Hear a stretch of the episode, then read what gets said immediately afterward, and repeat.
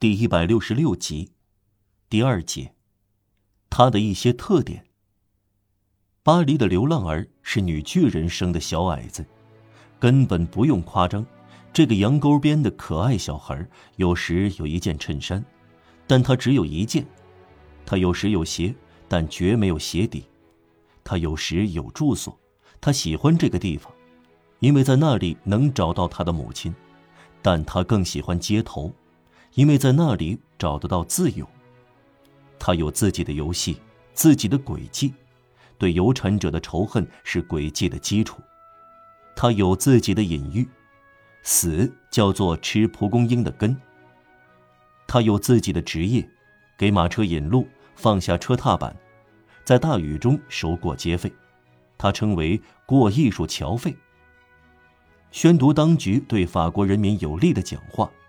抠铺路石之间的缝隙，他有自己的货币，是大街上捡来的各种各样的小铜片。这种古怪的货币取名破布片儿，在这群流浪儿中流通，有不变的面值。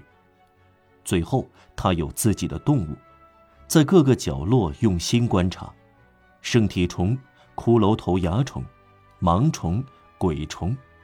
这是扭动有角双尾来吓人的黑色昆虫，它有自己的神奇怪物。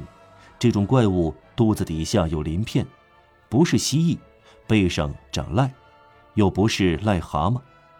栖在旧石灰窟和干涸的排水屋渗井的洞穴里，黑色，毛茸茸的，黏糊糊的，爬行时而很慢，时而很快，不会叫，但瞧着人。非常可怕，令人不敢细看。